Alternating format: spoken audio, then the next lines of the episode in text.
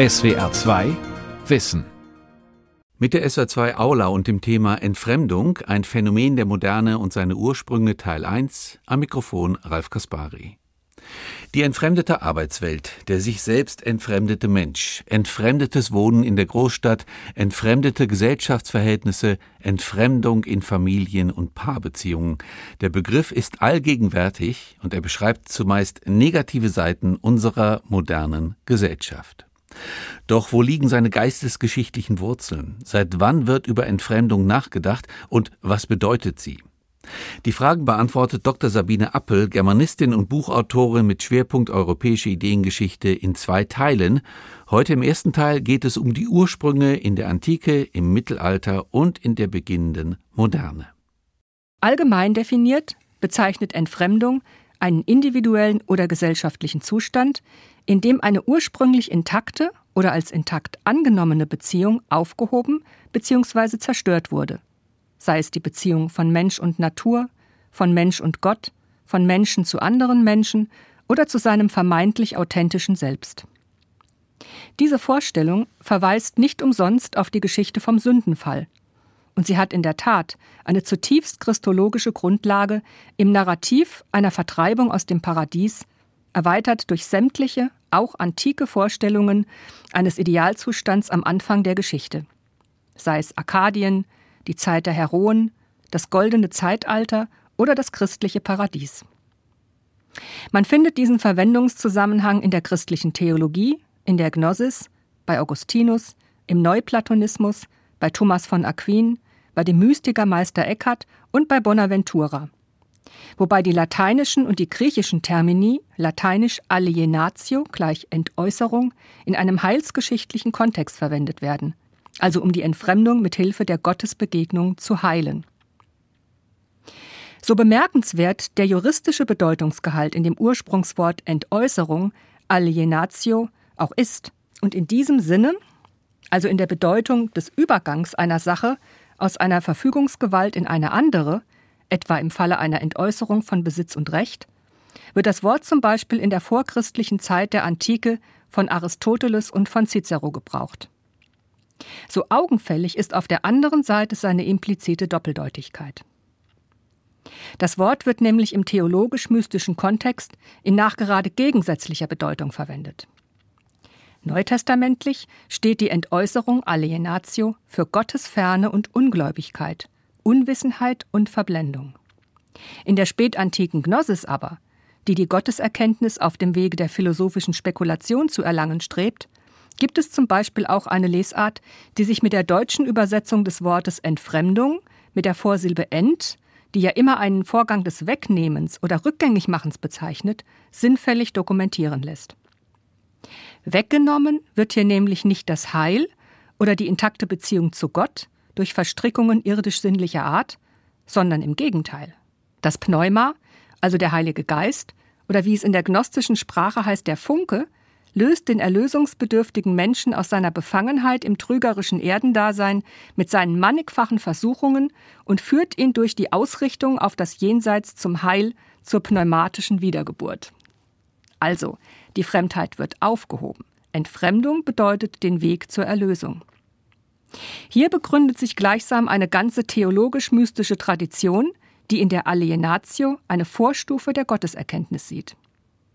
Man muss erst das Fremde loswerden, abschütteln, überwinden, um die Voraussetzung zu erbringen, das Heil zu erlangen, Gott zu schauen und mit ihm eins zu werden. Bei dem mittelalterlichen Mystiker Meister Eckhart, 1260 geboren, finden wir denn auch die erste mittelhochdeutsche Form des deutschen Wortes Entfremdung, Entfremdecate. Und diese ist bei ihm die Voraussetzung des Lebens in Wahrheit. Um das Sprechen Gottes zu vernehmen, so der Mystiker Meister Eckhart, muss ich ganz entfremdet, also losgelöst sein von allem, was sonst, man könnte sagen, an Einflüssen der Außenwelt, die an meine Sinnlichkeit appelliert, in mir ist. Schon der Frühscholastiker Hugo von St. Victor, 1141 gestorben, hat das so gesehen. Bei ihm bezeichnet die Alienatio die oberste von drei Stufen der Contemplatio, die der Überwindung von sinnlichen Widerständen und der Öffnung für Erfahrungen dient, welche dem menschlichen Geist sonst wesensfremd sind. So gesehen ist die Entfremdung, also die Überwindung der Fremdheit, ein Geschenk göttlicher Gnade. Diese Verwendung des Wortes Entfremdung im theologisch-mystischen Kontext des christlichen Mittelalters mit all seiner Ambivalenz, Freiwerden von fremden Einflüssen oder aber unter den fremden Einflüssen stehen, von Gott entfernt leben, wie etwa die Heiden und andere Ungläubige, hat wenig oder auch gar nichts mit der viele Jahrhunderte späteren Verwendung des Wortes zu tun, wie sie sich in der europäischen Aufklärung etablierte. Hier aber wird zunächst die ursprünglich juristische Bedeutung des Wortes Entäußerung reaktiviert, die schon die antiken Autoren eingeführt hatten. Ich gebe einen Rechtsanspruch ab, übergebe einen Besitz bzw. ein Recht in die Verfügungsgewalt eines anderen, in diesem Falle eines Gemeinwesens, tue dies aber freiwillig und erhalte dafür etwas anderes, zum Beispiel Sicherheit, verbriefte Rechtssicherheit. Das ist ein Grundgedanke der klassischen Naturrechtsdebatten. Diese basieren auf der Setzung einer vertraglichen Übereinkunft, wodurch sich das Individuum seiner natürlichen Freiheitsrechte entäußert, damit ihre positive Rechtsordnung etabliert werden kann, die gesellschaftliche Rechte zu garantieren vermag und damit auch die Freiheit aller in einem organisierten Gemeinwesen. Die Entfremdung oder anders gesagt die Entäußerung naturgegebener Rechte zur Erlangung einer Freiheit höheren Grades stünde damit also in einer untrennbaren Verbindung mit dem Vergesellschaftungsprozess in der Zivilisationsgeschichte des Menschen, im Grunde einer unwiederbringlichen Verlustgeschichte, wie sie die Moderne dann auch ein ums andere Mal konstatiert. Jean-Jacques Rousseau verwendet das Wort Entfremdung, französisch Aliénation, eben in dieser Verbindung. Und das heißt, sowohl in seiner ursprünglich juristischen Bedeutung im Rahmen des Gesellschaftsvertrags als auch im Zusammenhang mit der These einer Verlustgeschichte des Menschen durch Zivilisation, wie sie in seinem Werk nachhaltig konstitutiv werden soll. Im Unterschied zu seinen Zeitgenossen sowie vielen Denkern der Revolutionsära geht Rousseau in seiner Geschichtsphilosophie nicht von Aufstieg aus, sondern von Deszendenz, also Abstieg. Und in diesem Zusammenhang steht auch die Annahme eines glücklichen Urzustands der vorzivilisatorischen Menschheit, den es nach Auffassung des Philosophen und Zivilisationskritikers auf die eine oder andere Weise und sei es auch nur als Annäherung wiederzuerlangen gilt wozu freilich auch die gesellschaftlichen Rahmenbedingungen andere sein müssen als die seiner Gegenwart. Aber sind Gesellschaften jemals frei von Entfremdung? Die Antwort gibt sich von selbst. Und Rousseau gibt bei der Frage nach der Art dieses angenommenen vorzivilisatorischen Urzustands, an dem sich Gesellschaften als imaginiertes Ideal orientieren sollen, zugleich unumwunden zu, dass man dies nicht wissen könne und dass der Urzustand überhaupt lediglich auf einer Annahme beruhe. Ganz sicher ist er aber in seinen Augen sehr weit entfernt von der als dekadent empfundenen Gesellschaftsform seiner Epoche am Vorabend der Französischen Revolution. Die Annahme eines Gesellschaftsvertrages als Entäußerung seiner ursprünglichen Freiheitsrechte, so weit geht Rousseau mit seinem Vorgänger Thomas Hobbes auch d'accord, war und ist ein freiwilliger Akt. Er war und ist auch gewissermaßen alternativlos, da sonst kein Staatswesen und auch keine Ordnung in den Gesellschaften denkbar wäre, seit der Mensch nun einmal nicht mehr als Einzelgänger, Jäger und Sammler durch die Wälder streift, wie in den ersten Tagen der Menschheit, sondern zunächst im Familien- und Stammesverband und dann in der Form einer zunehmend ausdifferenzierten und organisierten Gesellschaft. Was Rousseau von Hobbes aber unterscheidet, und zwar grundlegend, ist das Menschenbild.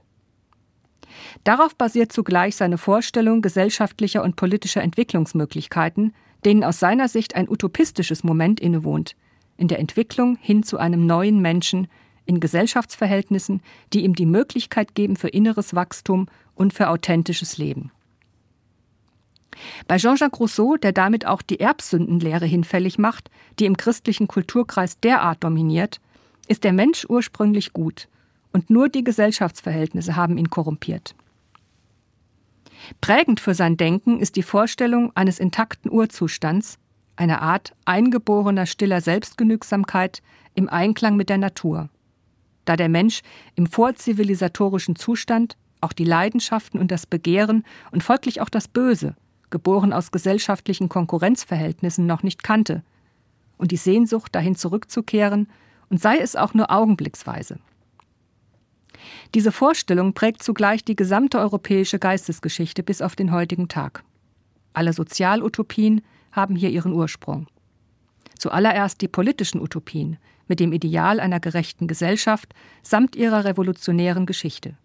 Aber auch alle alternativen Bewegungen, von alternativen Lebensmodellen über die Reformpädagogik und die Vorstellung einer herrschaftsfreien Erziehung, über die Ökologiebewegung bis hin zu den Aussteigerattitüden zivilisationsmüder Zeitgenossen im postindustriellen Zeitalter. Je rasanter sich die technologische Entwicklung vollzieht, umso unauthentischer, umso entfremdeter wird das Leben. Die Metapher vom gläsernen Gehäuse der Moderne, wie sie das späte 19. Jahrhundert entwickelte, vom Leben in einer Stahlkonstruktion, für die zum Beispiel auch die Architektur des Pariser Eiffelturms stand, den wir heute als Wahrzeichen von Paris bewundern, den die Zeitgenossen aber als stählernes Monster empfanden, als Ungetüm, das die weltberühmte Metropole verschandelte, ist dafür sinnbildlich aber auch in der Hochphase der Industrialisierung die verwüsteten Landschaften, die rauchenden Schornsteine und die seelenlose mechanische Arbeit der Massen in den Fabriken. Entfremdung kennt viele Formen. Für Jean-Jacques Rousseau war es ein degeneriertes Zeitalter im Spätfeudalismus, das Nebeneinanderbestehen von Luxus und Armut, die Dekadenz an den Fürstenhöfen und in der verschwenderischen Lebensweise der Aristokraten. Während weite Teile des Volkes in Armut lebten, in Rechtlosigkeit sowieso, das Stadtleben und die von schnelllebigen Moden und willkürlich gesetzten äußeren Normen bestimmten mondänen Gesellschaften, die Scheinwelten und Scheingefechte, die Verbalakrobatik und hochgezüchtete Atmosphäre voll beißenden Spotts und verbaler Vernichtung schließlich auch in der Salonkultur von Paris, die er ablehnte und von der er sich distanzierte.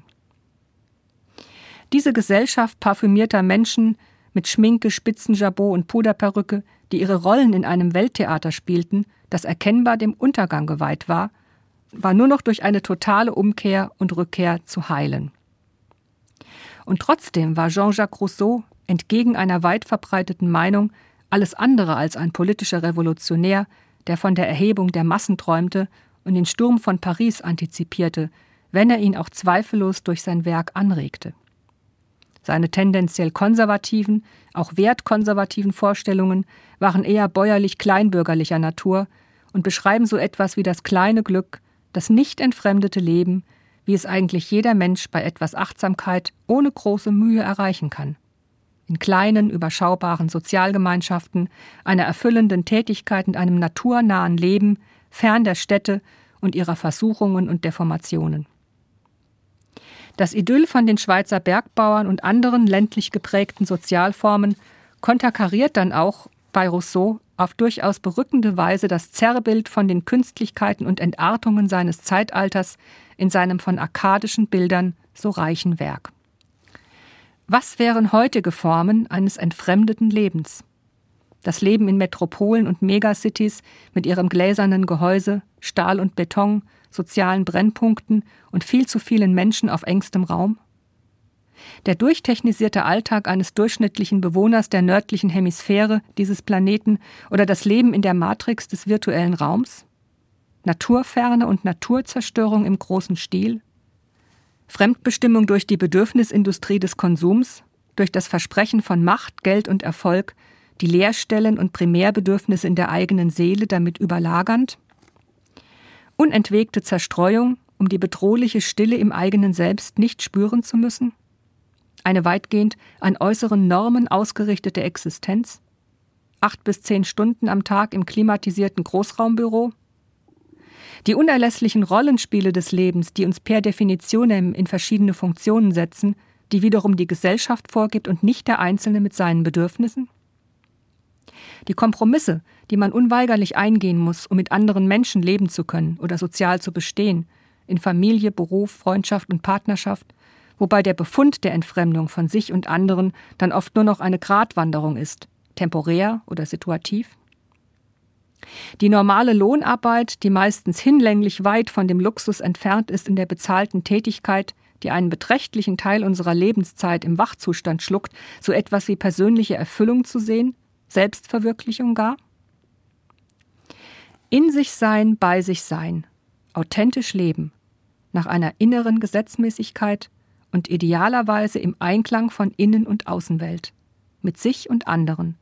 Das wäre das Gegenteil der Entfremdung. Und es würde auch das Zusammenleben mit anderen Menschen harmonischer machen, wenn man selbst einen stabilen inneren Kompass besitzt. Es wäre Ausdruck einer inneren Autarkie, die nicht getrieben wird von den irrlichternden Affektionen der Außenwelt, die allzu oft in der Verfolgung von Scheinzielen endet, vom Ich-Verlust gar nicht zu reden. Der Philosoph Arthur Schopenhauer würde eine solche Idealexistenz im buddhistischen Heiligen sehen. Doch das scheint als Maßstab auch nicht so recht tauglich und allgemein übertragbar zu sein. Rousseau annehmen heißt zugleich anerkennen, wir leben alle in der Entfremdung, mehr oder weniger, fern von unserem natürlichen Ursprung, wie auch immer dieser einmal ausgesehen hat, der sich irgendwie an der instinkthaften, weitgehend tierischen Daseinsweise der allerersten Formen der Gattung Mensch orientiert. Die Entfremdung ist gewissermaßen eine Conditio sine qua non des zivilisierten, vergesellschafteten Menschen. Auch wenn das Wort Entfremdung damals noch kaum geläufig war, ist die Kulturdiagnose, die damit einhergeht, doch eine ganz entscheidende und eine nachhaltig prägende Wegmarke für das Bewusstsein des Individuums in der Moderne. Es ist zerrissen und seines Ursprungs beraubt, auf der Suche und orientierungslos, auch überfordert mit der Verantwortung eigener Sinnsuche ohne die apodiktischen Wertvorgaben unhinterfragbarer Mächte und Institutionen, von denen es sich doch in der Aufklärung gerade erfolgreich befreit hat. Somit ist der Entfremdungsbefund auch Ausdruck eines Säkularisierungsprozesses, wie ihn die europäische Moderne mit sich gebracht hat. Es ist bezeichnend, dass zum Beispiel die Jenaer Frühromantiker um 1800, die die Zerrissenheit des Individuums und seine unerfüllten Sehnsüchte durch Regression zu überwinden versuchen. Auch die Entfremdung, der es in der modernen Zeit ausgesetzt ist, in dem die sinnsuchende Seele mit dem bedrohlichen Szenario des aufziehenden Maschinenzeitalters und seiner einseitig rationalistischen Denkfundamente nicht Schritt halten kann. Die Frühromantiker denken sich ins christliche Mittelalter hinein, in eine diffuse Spiritualität, in Grenzgängereien von Tag und Traum, Rausch und Ekstase, einige auch in einen Modekatholizismus und die entsprechenden teils reaktionären politischen Konzeptionen. Und heute? Der innerlich ausgebrannte Unternehmensberater und die stressgeplagte Marketingleiterin gehen zum Retreat nach Indien, um sich dort einem Guru vor die Füße zu werfen, in der Hoffnung auf nachhaltige Wiederherstellung ihres Kontakts zum verlorenen Selbst. Auch die Lösungen, die Jean-Jacques Rousseau anbietet, um die flächendeckende Entfremdung zu überwinden, sind mindestens pseudoreligiöser Natur. Nichts scheint jedenfalls schwieriger für den aufgeklärten Menschen zu sein, als authentisch zu leben, im Einklang mit dem eigenen Ich. Bevor der Entfremdungsbegriff im 19. und 20. Jahrhundert seine auch heute noch relevante sozialkritische Note erhält, weil er im Spannungsverhältnis von Individuum und Gesellschaft das Problem der Freiheit und der real existierenden Sozialbedingungen diskutiert, wurde er erst noch einmal im deutschen Idealismus auf eine transzendental philosophische Stufe gehoben. Bei Hegel steht die Entfremdung im Zusammenhang der Aneignung von Wirklichkeit durch den sich selbst vollendenden Geist, während ihn Schelling sogar wieder in theologische Dimensionen zurückführt, also im Sinne einer Entfremdung des Göttlichen. In Hegels phänomenologischer Darstellung des werdenden Wissens ist der Akt der Selbstentfremdung eine Integrationsleistung des Geistes, der durch die Annahme des anderen Fremden zu einer höheren Bewusstseinsstufe gelangt. Ähnlich äußert sich Fichte in seiner Wissenschaftstheorie, in der die Entäußerung eine transzendentalphilosophische Kategorie ist, versteht Fichte doch das Objekt als vom Subjekt gesetzte entäußerte Vernunft. Karl Marx, der Schöpfer des historischen Materialismus, wird diesen idealistischen Ansatz verächtlich als deutsche Ideologie brandmarken und aber doch über die Junghegelianer, besonders Feuerbach, den Entfremdungsdiskurs aufgreifen, um ihn auf eine höchst fruchtbare Art in den Kontext seiner fundamentalen Kritik an den Gesellschaftsverhältnissen zu integrieren. Ludwig Feuerbach interpretiert die Entfremdung in einem anthropologischen Sinne als Selbstentfremdung des inneren und äußeren Menschen, der als ursprüngliche Einheit jedoch wiederhergestellt werden könne. Feuerbach setzt bei der Religionskritik an, bei der Selbstentfremdung durch religiöse Projektionen, die in eine empirisch diesseitige Gestalt münden müssten, also in ein zu schaffendes Idealbild vom Menschen und nicht von Gott. Das ist gewissermaßen die Brücke zu Marx und dem im Neomarxismus so populären Wort der Entfremdung, das jedoch eine Inkubationszeit von über 100 Jahren gebraucht hat, um virulent zu werden. Der Grund? Marx machte sich 1844 als 26-Jähriger, lange bevor er 1867 sein Hauptwerk Das Kapital schrieb, nur ein paar private Notizen darüber, die nie zur Veröffentlichung gedacht waren und es zu seinen Lebzeiten auch nicht wurden. Und zwar in den ökonomisch-philosophischen Manuskripten sowie ein paar Jahre später, 1845, seinen Thesen über Feuerbach. Im Hauptwerk ging das nur hin und wieder eingestreute Wort, wenigstens in der Rezeption, bis auf weiteres ein wenig unter, da es in der marxistischen Systemkritik zunächst nahezu ausschließlich um die ökonomischen Verhältnisse ging und weniger um die kulturellen Kollateralschäden. Wie das gesamte Hegelsche Lehrgebäude, so hat Karl Marx auch den Entfremdungsbegriff vom Kopf auf die Füße gestellt. Anders als Hegel und Fichte und Schelling, die ihn vor dem Hintergrund einer im Kern platonischen Weltanschauung verwenden, die in einem Privat des Denkens, also des menschlichen Geistes, in Bezug auf die Gestaltung seiner Lebenswelt wurzelt, stellt Marx das gesellschaftliche Sein allen Denkprozessen voran. Und um dieses war es, wenigstens für weite Bevölkerungsgruppen, sehr schlecht bestellt im kapitalistischen Zeitalter. Hier also, mit diesem kritischen Ansatz, formulierte er den Gedanken der entfremdeten Arbeit in den gegebenen Produktionsverhältnissen des real existierenden Kapitalismus. Der einzelne Arbeiter, der nur ein Glied in einer Produktionskette ist, hat keinerlei Beziehung mehr zu seinem mechanisch gefertigten Arbeitsprodukt. Er ist sowohl vom Produkt als auch vom Prozess seiner Arbeit entfremdet und damit am Ende auch von sich selbst, seiner eigentlichen menschlichen Wesensnatur. Die Arbeit und der Arbeiter, der seine Arbeitskraft entäußert, sind in der kapitalistischen Produktion zur Ware geworden. Dieser Befund reicht viel weiter, als dass nur das ausbeuterische Verhältnis zwischen Fabrikbesitzern und Arbeitern moniert wird oder die mörderischen Arbeitsbedingungen in den Fabrikanlagen mit 14-Stunden-Schichten, Sechs-Tage-Wochen und schwerer körperlicher Arbeit ohne den mindesten Sozial- und Gesundheitsschutz. Die Sozialdemokratie entstand unter anderem aus der Beklagung dieser Missstände im fortgeschrittenen industriellen Zeitalter. Und im Laufe der Zeit wurden sie gemildert oder sogar behoben, nicht aber der Systembefund selbst, der zu den diversen sozialistischen Experimenten im 20. Jahrhundert geführt hat. Grundidee die Produktivkräfte sollten allen gehören. Es gäbe keine Ausbeutung mehr und der Volkskörper wirkte als großes Ganzes an dem Gemeinschaftsprojekt Sozialismus bis hin zum Fernziel der klassenlosen Gesellschaft. So jedenfalls die Theorie. Wenn man nicht davon ausgehen will, dass Arbeit grundsätzlich etwas Fremdes und nach Möglichkeit zu vermeidendes Übel für die Natur des Menschen ist, dessen Paradiesesvorstellungen bekanntermaßen mit zweckfreiem Müßiggang im Garten Eden verbunden sind, dann wäre dem Begriff der entfremdeten Arbeit unter den Produktionsbedingungen des Kapitalismus eine erfüllende und sinnstiftende Arbeit entgegenzusetzen, bei der sich der die Arbeit entrichtende idealerweise mit seinem Produkt oder ihrer Arbeit identifiziert. Das könnte so sein in einem Handwerksberuf und im künstlerischen Bereich sowieso, in der Seelsorge, im Sozialen und in den Dienstleistungen, aber eben auch in der Landwirtschaft, wenn der selbstständige Bauer, die Bäuerin den Boden beackert, sät, erntet, die Ernte einfährt und dann veräußert. Wir denken unmittelbar an Rousseau und sein Idyll von den Schweizer Bergbauern, das in der Tat mehr Elemente aus der bukolischen Literatur beinhalten dürfte, als den prosaischen Realitäten in diesem Beruf Rechnung zu tragen. Fakt ist auch, dass nicht jeder und jede Designerin, Komponist oder Kunsthandwerkerin auf hohem Niveau werden kann. Im Zweifelsfall fehlt dafür das Talent, und in einer arbeitsteiligen, differenten Gesellschaft gibt es leider auch unkreativere Arbeiten, die getan werden müssen.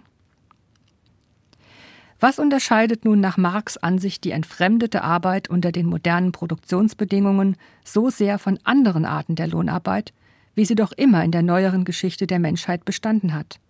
Der eine backt das Brot, der andere führt Prozesse und spricht das Recht, die eine verdingt sich als Köchin, die andere als Geburtshelferin. Nur der Adel war traditionell von jeder Art Erwerbsarbeit befreit, aber das hatte sich im bürgerlichen Zeitalter dann auch weitgehend erledigt, während der Fabrikant, der Unternehmer, allmählich den adeligen Großgrundbesitzer ersetzte. Die Kaufleute, die freien Berufe, die besonders in den freien Reichsstädten und Hansestädten über Jahrhunderte das bürgerliche Bewusstsein geprägt haben und die für Aufbau standen, für Risikobereitschaft und Innovation. War ihre Arbeit und die, die sie boten, auch selbst entfremdet, beziehungsweise das System, das sie repräsentierten? Ist nicht jeder Art Arbeit ein Zwangselement inhärent, mehr oder weniger? Und würden wir nicht alle lieber ganztägig in der Hängematte liegen, sofern wir auf irgendeine Art von der Notwendigkeit befreit wären, uns unseren Lebensunterhalt verdienen zu müssen? Das scheint Karl Marx nicht zu glauben. Er spricht dem Homo sapiens grundsätzlich ein tätiges, produktives Wesen zu, das danach trachtet, eine sinnvolle und erfüllende Arbeit zu verrichten, womit wahrscheinlich die meisten von uns d'accord gehen würden.